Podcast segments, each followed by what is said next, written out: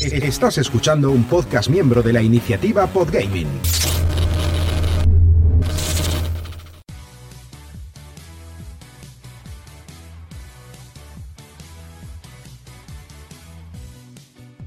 Vivimos una era fantástica, llena de pelis molonas y series entretenidas.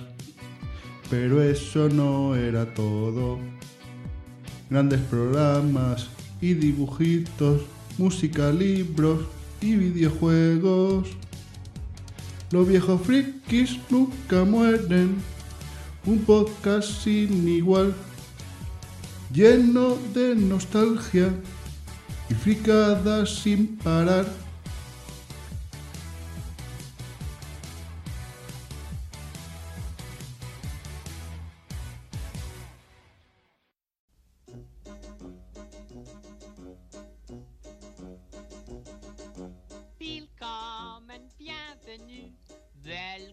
Bienvenidos al centésimo cuadragésimo segundo programa de Los Viejos Frikis Nunca Mueren. Estamos otra vez aquí desde el asilo más friki de la podcastfera y en esta ocasión, y cuando todo esto era campo, os traigo el programa La Bola de Cristal.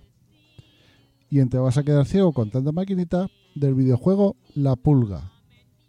Así que os dejo con la cuña de la sección y empezamos.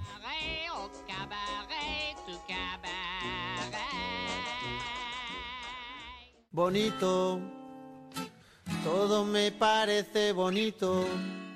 Elks, tienda donde encontrarás todo tipo de detalle para tu boda, comunión o cualquier evento social en el que quieras destacar.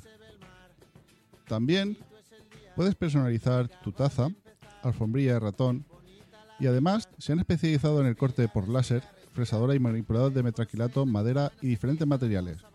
Todo diseñado y producido por ellos mismos. Si tienes alguna idea en mente para los detalles de tu boda, no dudes en contactar con ellos y podrán hacerlo realidad. Podrás encontrarlos en www.hobbyelks.es. Hobbyelks, especialistas en ideas bonitas. Bonito,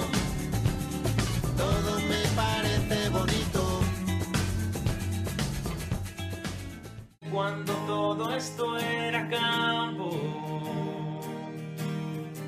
del póster de Pamela Anderson en mi habitación, de llamarte al fijo y grabarte una canción, intentando que no hablase el locutor.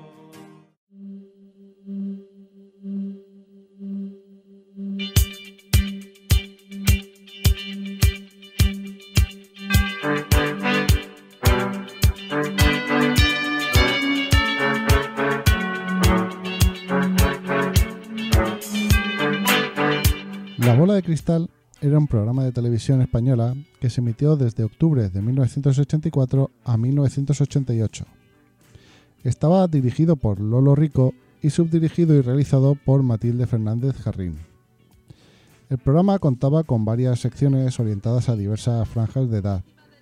Recibió dos premios TP de Oro al mejor programa infantil en los años 1984 y 1986. La bola de cristal es uno de los programas de la tele que más nos han marcado y está lleno de imágenes, frases y canciones de todos los personajes que por allí pasaron que se quedaron grabados para siempre en nuestra memoria. Como pasó con Planeta Imaginario, hay que dar un reconocimiento a estos programas que se salía de la norma de los programas infantiles y que apostaba por tratar a los niños como personas adultas. La bola de cristal reflejaba el camino sociopolítico durante la transición española y la explosión cultural y musical del que supuso la movida madrileña. Y es que el programa promovía valores como la igualdad, la creatividad y la curiosidad. Uno de los grandes aciertos del programa fue contar con un equipo de colaboradores jóvenes que, bajo la dirección de Lolo Rico, crearon un producto fresco y original que conectó con la audiencia de una manera nunca vista antes. El programa estaba dividido en cuatro secciones diferentes, cada una estaba dirigida a un sector de diferente edad, que comprendía desde los más pequeños hasta los adolescentes. Todas las secciones contenían pequeños vídeos con un toque de humor o que invitaban a reflexionar y que actuaban a modo de cortinillas eh, de continuidad entre secciones.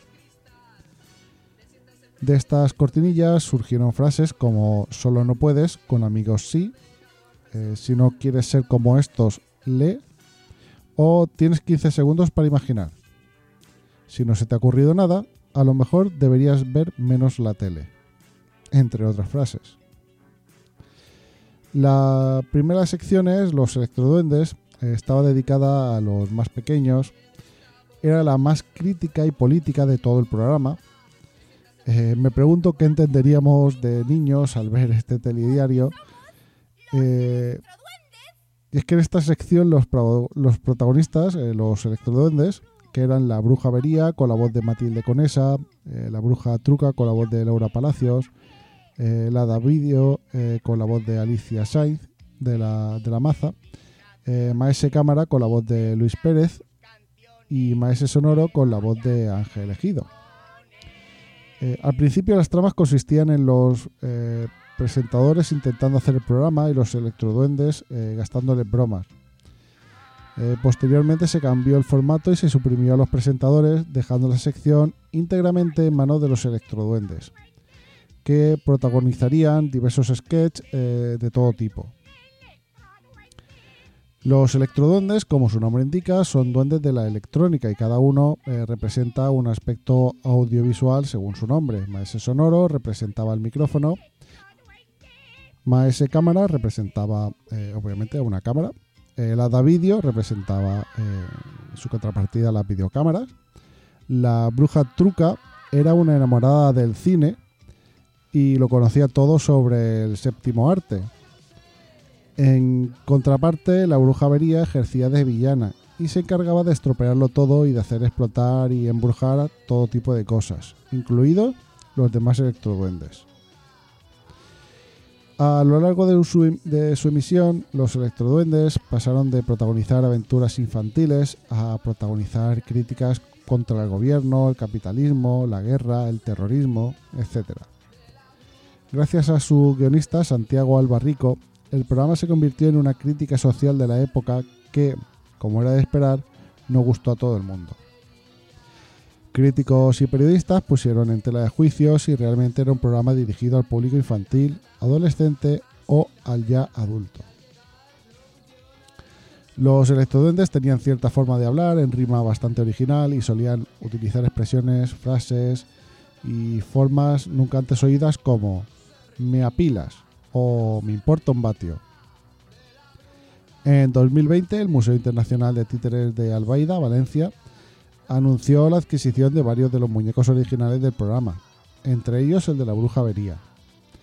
Habían pertenecido al, titi- al titiritero de origen cubano Alejandro Milán, quien trabajó en televisión española desde la década de 1960. El librovisor, la segunda sección del programa, estaba dirigida a preadolescentes. Esta sección la conducía Alaska, con guiones de Carlos Fabretti y Carlos Fernández Lidia. También sufrió cambios de formato a lo largo de las temporadas. Al principio, Alaska estaba acompañada de Mantequilla, un detective encarnado por Miguel Ángel Valero, más conocido como Piraña en Verano Azul. Y Alaska contaba una historia relacionada con, alguna época de la historia, como la antigua Grecia, la Roma clásica, la Edad Media, etc. Y Mantequilla resolvía algún caso que guardase relación con el tema tratado. Poco después se sumaron al elenco de actores Pedro Reyes o Pablo Carbonell como intérpretes de la historia de Alaska, de forma eh, más humorística. Y para la segunda temporada quitaron ya el personaje de Mantequilla, quedando Alaska, Pedro y Pablo como protagonistas de la sección hasta que ya acabó el programa en 1988. Al finalizar se solía emitir un videoclip con una canción eh, especialmente creada para el programa, protagonizada por Alaska, eh, Santiago Serón, Loquillo o Kiko Veneno, entre otros. Una de las más populares, eh, si no la más popular, fue el Abracadabra de Alaska, que acabó siendo uno de los estandartes del programa. La banda magnética es la tercera sección, que era el pretexto para emitir un capítulo de una serie infantil o juvenil, también presentado por Alaska.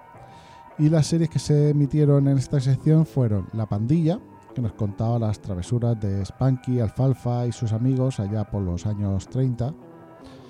La familia Monster, donde vimos eh, que nuestra familia tampoco era tan rara. Eh, la serie contaba la vida de una familia de monstruos que residía en el número 1313 de la calle Mockingbird Lane. Embrujada contaba las aventuras de Samantha, una mujer que pertenece a un largo linaje de brujas, que se enamora y se casa con el ejecutivo Darren Stephens, un mortal.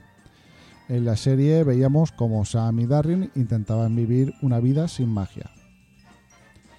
Después del episodio se emitía una minisección, los monográficos de Turca, que consistía en un pequeño monográfico donde sobre la vida de antiguos artistas del mundo del cine, tales como Charles Chaplin, eh, Romy Schneider, etc. La cuarta parte, como dice el título, era la cuarta sección del programa, dedicada a los adolescentes. En la programación de televisión española figuraba como programa independiente al pensarse que no era apropiado para el público infantil. Esta sección fue añadida en la segunda temporada del programa, ya que en la primera temporada solo tenía las tres primeras secciones. Comenzaba con la entrevista del patito, durante la cual la propia directora del programa, Lolo Rico, hacía entrevistas a personajes actuales de la época, como Fernando Sabater o Pedro J. Ramírez o simplemente hacía monólogos críticos sobre temas como la publicidad o la moda. Luego comenzaba el noticiario donde Javier Guruchaga tenía cierta libertad para tratar los temas que le viniesen gana, hablando de la política, la música, el cine e incluso protagonizando una miniserie donde él mismo interpretaba a todos los personajes de su supuesta familia imaginaria y cuyos guiones estaban escritos por Isabel Alba. Posteriormente, la participación de Guruchaga se extendió a toda la sección que recibió el nombre de El Cuarto Hombre.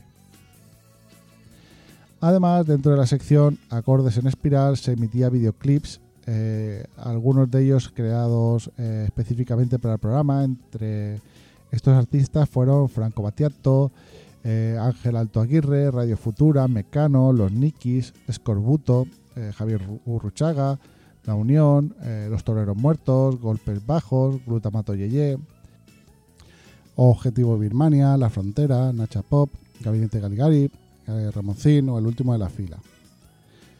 Como habréis notado, eh, grupos que en su mayoría representaban la etapa de la movida en los 80. En ocasiones se emitían los conciertos de la bola, eh, miniconciertos en los que algunos de los anteriores artistas interpretaban sus canciones en directo ante el público. Años más tarde se añadió a esta sección sketch humorísticos como eh, De Traca, con una joven eh, Anabel Alonso, o el show de Pedro Reyes, protagonizado por este actor y humorista, que vamos, se quedó casi hasta el final. La música de la banda sonora de esta serie se encuentra en una recopilación de 30 canciones llamada Las canciones de la bola de cristal. ¿Qué tiene esta bola? Disponible en Spotify. Pero el tema que se ha quedado eh, como mayor recuerdo de este programa, como he dicho antes, es el tema que posiblemente eh, hizo más famosa a Alaska, el Abracadabra. Eh, creado específicamente para el programa escrito por José María Cano. Con la llegada de Pilar Miró como directora de Radio Televisión Española en 1987, la mayor parte de crítica política y social de las secciones se tuvo que parar. La directora de Radio Televisión Española presionó al programa para que no se criticase a Felipe González o Ronald Reagan o a Margaret Thatcher, eh, hecho que molestaba enormemente a la directora del programa, Lolo Rico, y a sus guionistas que, después de haber tenido toda la libertad que quisieron y tratar los temas que querían, ahora se veían limitados a la hora de poder criticar a su manera lo que quisieran, provocando que no tuviesen ganas de seguir con el programa. Lolo Rico dijo en una entrevista concedida por el trigésimo aniversario del programa que Radio Televisión Española censuró sin su permiso un spot que defendía el colegio público respecto al privado, lo que provocó la dimisión de Lolo Rico y con esta la finalización del programa. En 1987 había planes para continuar con el programa, con Sonia Martínez sustituyendo a Alaska, pero, eh, como digo, a causa de las restricciones ya citadas, la sección de los electroduendes llegó a su fin a finales de 1987 y esto conllevó que la bola de cristal dejase eh, de emitirse por completo en 1988, sustituyéndose por un programa nuevo de corte más infantil llamado Cajón Desastre y conducido por Miriam Díaz Aroca. Pero de este programa ya hablaremos más adelante. A mediados de 2008, Televisión Española decidió reemitir algunas de sus producciones clásicas. Las elegidas fueron Los Gozos y las Sombras, Turno de Oficio, Verano Azul, Historias para no dormir, La Bola de Cristal y Anillos de Oro. Y actualmente se puede ver en Radio Televisión a la carta. Para finalizar, La Bola de Cristal marcó a toda una generación con su planteamiento innovador y sus propuestas inteligentes y arriesgadas. Fue un programa de culto para niños, eh, jóvenes e incluso adultos que no solo entretenía, sino que invitaba a pensar y fomentaba valores como la amistad y la solidaridad. El legado de la bola de cristal es innegable y marcó a toda una generación que ahora lo recuerda con nostalgia. Sin embargo, la verdad que ha envejecido bastante mal. Hay varias bromas y comentarios que a día de hoy eh, socialmente no estarían del todo aceptadas. Sin embargo, es interesante volver a verlo para recordar eh, con aquello que crecimos. Ahora, eh, no se lo pongáis a los niños de hoy día, que dudo que entiendan mucho de lo que pasaba. Más que nada porque mucha de la crítica social y política era de aquel momento. Entonces es difícil que los niños de hoy día que no hayan estudiado eh, la parte política española de los 80 y 90, eh, que son más bien para eh, adolescentes, vamos, yo creo que se iban a perder bastante. así que vamos, yo creo que podríamos verlo nosotros para recordar lo que vimos y vamos, por nostalgia, básicamente, pero vamos, no, no se lo pongáis a los niños de hoy día, que yo creo que no, eh, no lo van a entender ni van a saber eh, qué está pasando. Eh, como he dicho, los capítulos están en Radio Televisión Española a la carta, esta app que es gratuita, así que lo, lo tenéis a mano. Y si acabáis viéndolo o lo visteis, espero vuestros comentarios.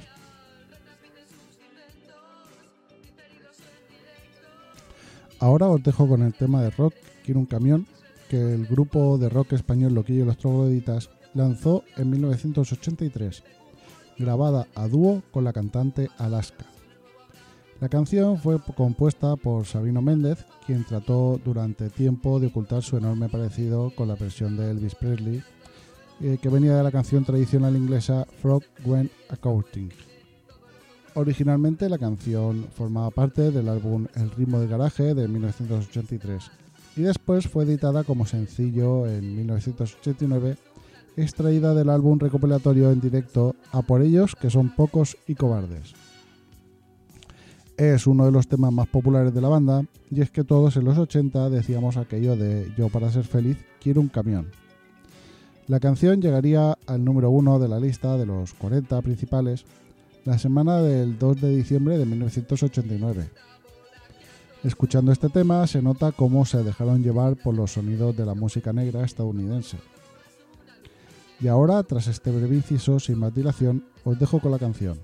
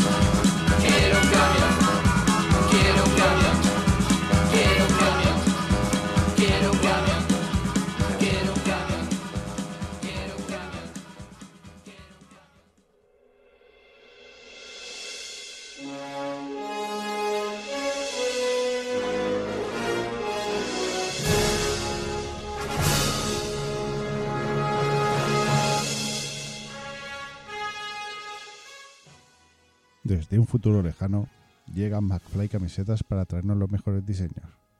Si tú también quieres tener las mejores camisetas con diseños muy divertidos y originales, entra en su página www.mcflycamisetas.com. También los podrás encontrar en Facebook, Instagram y Pinterest para ver qué nuevos diseños nos traerán. Camisetas McFly, las camisetas del futuro en el presente.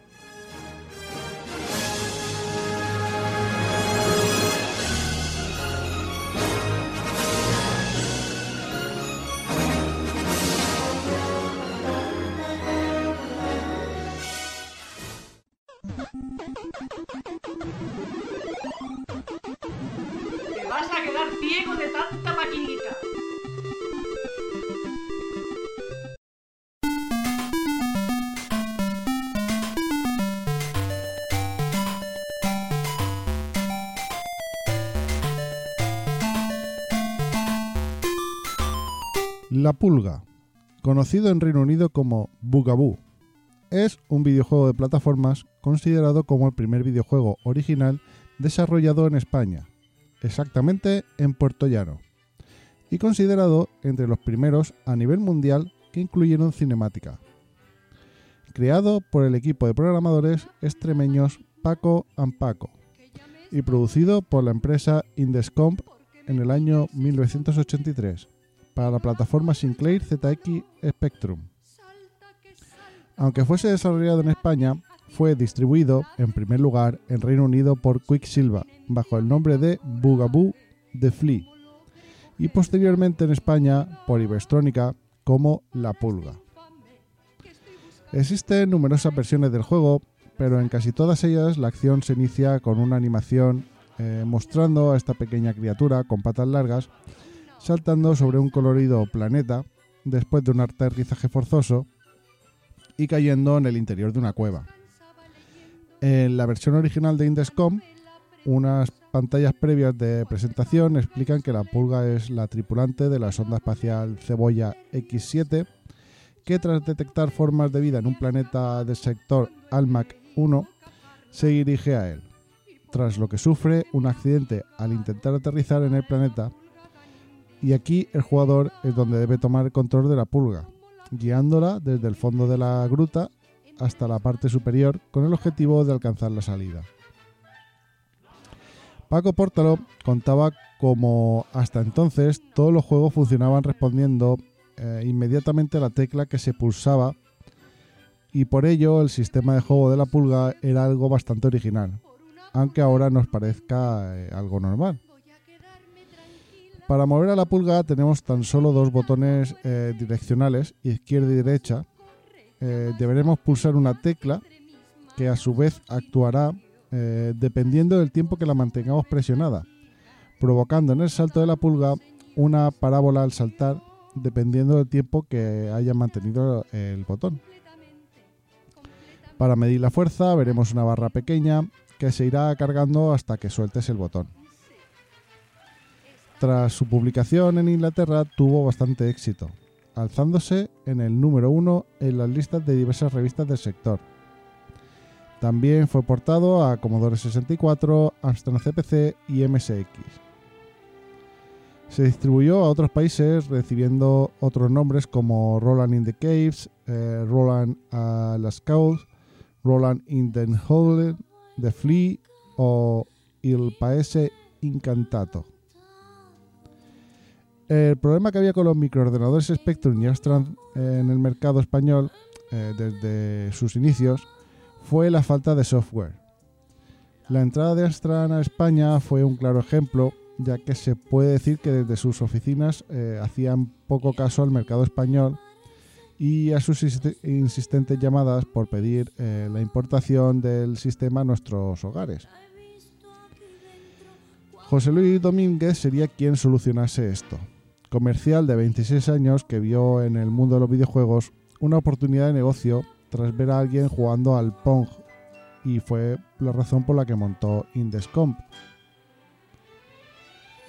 Eh, ya es la segunda vez, eh, creo que en menos de un mes, en el que a alguien viendo el Pong eh, se le ocurre una idea maravillosa. Según contó en una entrevista a El Confidencial, montó un pequeño stand en el SIMO, la antigua feria de la informática de Madrid, y se acercaron por allí unos chavales a toquetear los juegos. Le, dijeron que sabían programar y que podían hacer sus propios videojuegos. De modo que se los eh, llevó a la oficina. Allí dice que los jóvenes se pasaban horas y horas trasteando por amor al arte, sin pagarles nada. En alguna ocasión les daba 100 pesetas para que se comprasen la merienda. Eh, bueno, eh, mencionar simplemente que la, historia de José Luis Domínguez también es eh, curiosa de, eh, de nombrar. José Luis Domínguez decir que era un chico que, bueno, por falta de falta económica en su casa, vio como su padre se lanzaba delante de un coche y para perder la vida y para poder eh, mantener a su familia, pues eso se hizo comercial eh, de enciclopedias. De ahí pasó eh, al Netherlands International, que ahora conocemos como ING. Y estando dentro de ING, como era ambicioso y, y le iba muy bien, tenía mucha labia, fue por lo que decidió montar Indescom. Bueno, esto sería así a grandes rasgos. La verdad es que eh, est- estudiando para, para el- hacer el podcast me, ha parecido muy curioso la, la- vida de José Luis Domínguez y sobre todo lo que, lo que viene ahora. Todos eh, estos adolescentes que eh, se llevaba a sus oficinas. Dado que estos adolescentes no eran adolescentes cualquiera a día de hoy. Fueron los cimientos de la conocida como Edad de Oro del software español. Ahí estaban eh, Paco Menéndez, que es el autor de La Abadía del Crimen, eh, Carlos Granados, eh, Camilo Cela y Fernando Rada, que son los creadores del grandísimo Sir Fred y, y fundadores de la desarrolladora Made in Spain, y Paco Suárez, quien en el año 1983 fue contratado para desarrollar la idea del juego que traemos hoy, la pulga, dentro de un ZX Spectrum cercano, eh, cercano a su debut en el mercado español. En julio de 1983, Paco Portalo fue a Madrid y aprovechó para visitar a su amigo en las oficinas de Indescom. Allí vio eh, el trabajo que estaba desarrollando su amigo para eh, este nuevo videojuego y allí mismo José Luis Domínguez le ofreció un trabajo para colaborar con Paco Suárez en el desarrollo de este software. Ambos alquilaron una vivienda cerca de la oficina de Indescom y trabajaron a destajo en el proyecto tanto en la oficina como en su propia vivienda. El desarrollo inicial del programa fue concebido en un Sinclair ZX81, siendo posteriormente eh, llevado y finalizado en el ZX Spectrum. Una de las principales aportaciones de Paco Portalo fue la introducción al juego, que tuvo eh, un impacto sorprendente en el Reino Unido, convirtiéndose, como he dicho antes, eh, en uno de los primeros videojuegos a nivel mundial en contener una cinemática en su desarrollo. En octubre de 1983 se lanzó la versión original para Sinclair ZX Spectrum firmada por Paco and Paco. Tras publicarse en, Reino Unido y España, Paco Portaló se desligó del proyecto eh, no participando en ninguna versión posterior. La versión para Commodore 64 se lanzó a principios de 1984, producida por José Luis Domínguez y reprogramada para esta máquina por Pedro Ruiz. Con gráficos de Ángel Domínguez y música de Félix Arribas, que bueno, Félix Arribas lo conoceremos porque fue miembro de los eh, Pequeñiques. Esta versión también fue publicada en Estados Unidos por Quicksilva. La versión para Astran CPC llegó en junio de 1984, siendo programada por Paco Suárez con gráficos de Juan José Redondo y distribuida por Amsoft. La versión de MSX apareció en 1986, siendo desarrollada por dos programadores británicos, Steve Haig y Ann Haig. Su publicación, el año anterior al PAIN, el Plan Electrónico e Informático Nacional, es el motivo por el que se comenzase a hablar en el mundo del software español, marcando el inicio oficial de la edad de oro eh, del software español. Los premios nacionales del videojuego, otorgados por la Academia de las Artes y las Ciencias Internacionales de España, eh, buscando un símil cinematográfico, serían los premios Goya del videojuego, son también denominados premios Pulga en honor al videojuego del que hablamos hoy. Los autores Paco Portalo y Paco Suárez eh, fueron reconocidos en 2021 por el Ministerio de Cultura con la medalla de oro al mérito en las bellas artes, siendo esta la primera vez que se entrega este galardón a los desarrolladores de un videojuego. Las opiniones sobre el videojuego publicadas en la época por la prensa especializada anglosajona fue bastante fría al principio, publicada en la revista eh, Home Computing Weekly. A partir de ahí las críticas fueron mejorando hasta situar el videojuego entre los mejores del año a nivel internacional. La puntilla llegó en enero de 1984 al liderar Bugaboo el top 20 de los mejores videojuegos en la prestigiosa revista Your Computer. En 1985, dos años después de su publicación, Tony Hetherington de la revista Computer Gamer incluía a Bugaboo de Flea entre los 15 juegos clásicos que todo propietario de Spectrum debe tener, junto a clásicos como Football Manager, Manic Miner o Ant Attack, entre otros. En 1991, la compañía Operasoft lanzó una segunda parte oficial llamada Pugaboo, la Pulga 2, realizada también por Paco Suárez, con portada de Alfonso Azpiri, eh, gráficos de Carlos Díaz de Castro y música de Ángel Zaragaza. Apareció tanto para ordenadores de 8 bits eh, como y Spectrum, nuestro CPC, como de 16 bits, como el eh, PC, en Amiga. Eh, la recepción del mismo, sin embargo, fue con diferencia eh, mucho más modesta.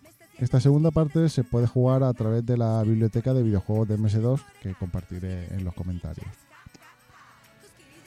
En 2010 el videojuego recibió varios homenajes por parte de la Feria Internacional de Ocio Interactivo Game Lab y de Retroscar eh, 10. En 2011 Paco Suárez publicó una secuela desarrollada en su nuevo estudio eh, Mandanga Games y unos años más tarde, en 2014, fue publicado bajo el sello británico eh, Psychotic eh, Software un nuevo remake llamado Flix the Flea. En 2021, Paco Suárez e Ikigai Play lanzan eh, The Flea Evolution para varias plataformas eh, como eh, Android, PC, eh, incluso en Switch. Y supone un nuevo remake de La Pulga. En 2023, el estudio madrileño Ikigai Play, junto con Paco Suárez, han lanzado este remake de la pulga original de Flea Evolution. Y esta versión ahora cuenta con nuevas mecánicas y nuevos elementos de, juego, además de nuevos enemigos. Eh, y con la característica de que se convertirá en el primer videojuego del país en estar traducido, además de al español y al inglés, a todos los idiomas cooficiales de España, euskera, catalán y gallego. En cuanto al salto, se rediseñó creando un nuevo salto predictivo. The Free Evolution se lanzó para PC, Android, Mac, Linux y Nintendo Switch y está a un precio de 5,95. Entre las curiosidades, las estrellas que aparecen nada más comenzar el juego corresponden a las que había en el cielo el día 7 de julio de 1983, que fue el día que eh, Paco Pórtalo eh, viajó de Badajoz a Madrid buscando un nuevo futuro y acabando eh, siendo contratado en las oficinas de Indescom. Eh, Francisco Pórtalo Calero publicó en 2009 un trabajo titulado Bugaboo, un hito en la historia del software español, publicado por la Universidad de Extremadura.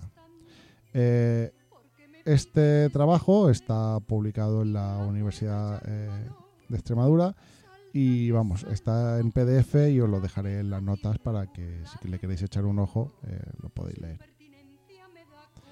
Para finalizar, ¿qué puedo decir del que es el primer videojuego desarrollado en España? Primer juego en usar eh, la barra de potencia precisión, eh, primer videojuego en el mundo en usar cinemática. Eh, pues solamente puedo decir que es una verdadera joya, facilísimo de jugar, que después de 40 años de la creación del original sigue vivo a día de hoy, ya que tenemos incluso recién salido del horno ese de Flea Evolution. Vamos, yo recomiendo que lo incluyáis dentro de ese listado de videojuegos a los que hay que jugar al menos eh, una vez en la vida. Eh, como he dicho, el original eh, no está disponible salvo por emulador, pero bueno, el 2 lot, como he dicho, está en la biblioteca de videojuegos de MS2 y, pero tenéis esta versión nueva, remasterizada, con nuevos, nuevas mecánicas y más sencillo también. Eh, que vamos, yo como digo, lo recomiendo que, que lo jugáis porque es un juego de los que hay que jugar al menos una vez en la vida. Si jugasteis o acabáis jugando, vamos, espero vuestros comentarios. Aunque perdí mi sosiego por una pulga imprudente, voy a quedarme tranquila, pues conseguí dar la muerte. Ya más no corre, ya más no pica, entre mis manos por fin murió. A su reposo vuelve esta chica y por lo tanto, señores míos, ha terminado completamente, completamente esta canción.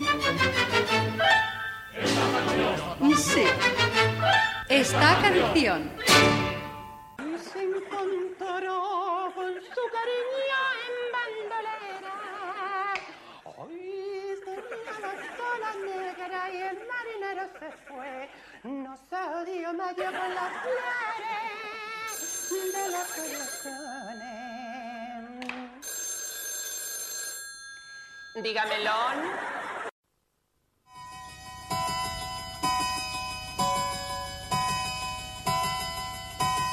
Cuéntame cómo te ha ido. Pasamos a los comentarios en el podcast 141 de Capitán Planeta y los planetarios y DuckTales. Eh, Tayopis decía: Encantado de saludarte de nuevo, Yayo Friki. Me encanta que hayas dedicado un espacio en tu programa para hablar de la serie de animación de Capitán Planeta. Pues la veía de pequeño y me lo pasaba en grande. Incluso tuve un amigo que llegó a tener varias figuras de acción de la serie, incluyendo una figura del personaje que da nombre a la serie cuyo torso cambiaba de color al mojarse. Y ni qué decir que de niño disfruté de lo lindo con la versión de para Game Boy de DuckTales. Aparte que me encantaba la serie animada, pero no conocí el detalle de los tres finales y me ha sorprendido. Un abrazo bien grande. Muchas gracias, Tayopis. Si tu amigo tenía figuras de, de la serie de Capitán Planeta, la verdad es que tenía suerte porque eh, no, era, no era lo típico que, eh, muchos niños la tuvieran porque eh, yo recuerdo que eran un poco caras y no era lo normal que te las regalasen. Y me, alegro que te haya gustado y hayas disfrutado con, con la sección de Capitán Planeta y con la de DuckTales, que la versión de Game Boy, vamos, también era eh, bastante buena. Y vamos, eh, yo también me lo pasé, me lo pasé en grande. Eh, un abrazo y muchas gracias por el comentario. PJ Cleaner decía, hostia, las patoaventuras. Tanto la serie como el videojuego, muy muy top. Gracias mil por estos recuerdos que avivas en nuestra mente con cada programa. Muchas gracias por el comentario, PJ, y vamos, me alegro que te haya gustado y que, vamos, siempre me alegro de eh, avivar recuerdos con, con los programas. Eh, sí, como dices, la serie también eh, de Pato Aventuras será muy top y vamos, y, y está en Disney Plus, o sea que algún día de estos hablaré también de la, de la serie por separado. Muchas gracias por el comentario, PJ, un fuerte abrazo. Eh, Soccer Kick decía en el podcast 47 de Juego de Guerra y Medieval eh, con su retraso, felicidades. Medieval lo acabé y apenas recuerdo jefes ni nada de juego. Solo una fase que iba eh, por un barco fantasma saltando por sus velas. La película la vi hace mucho. Siempre se cachondean en dos hombres y medio de Matthew Broderick. Eh, bueno, eh, al principio dice que felicidades. eh, felicidades es por, porque era el podcast que hacía dos años que había empezado con el podcast. Muchas gracias, eh, Soccer. Eh, vamos, Medieval. eh, la verdad es que eh, hay gente que, que, eso, que lo recuerda poco, pero yo. mm, hay gente que todavía, todavía es muy fan y que vamos, que cuando salió el remake, eh, la gente pues se lo pasó genial volviendo a jugar en Play 4. Eh, vamos, yo todavía lo, lo- sigo recomendando.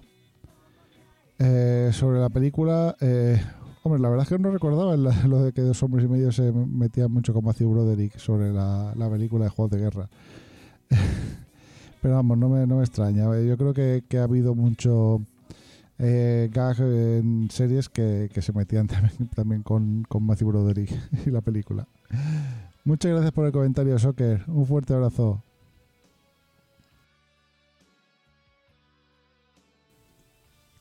Bueno, y hasta aquí el podcast de esta quincena de Los viejos friki nunca mueren. Muchas gracias por haberme escuchado.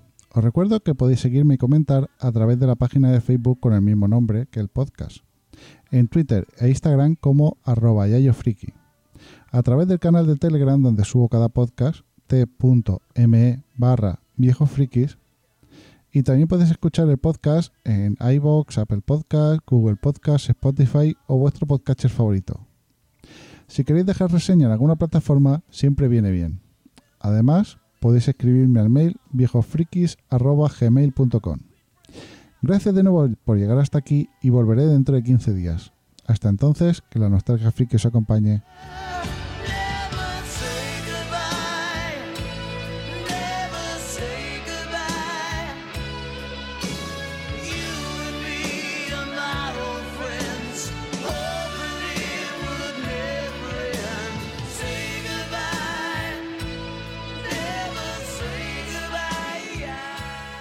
El Yayo Friki.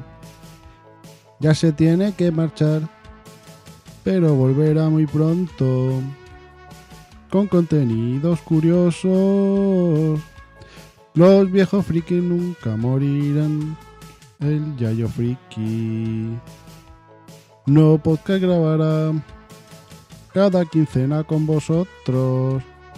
Traerá nostalgia para todos. Y en iBox e iTunes lo podrás escuchar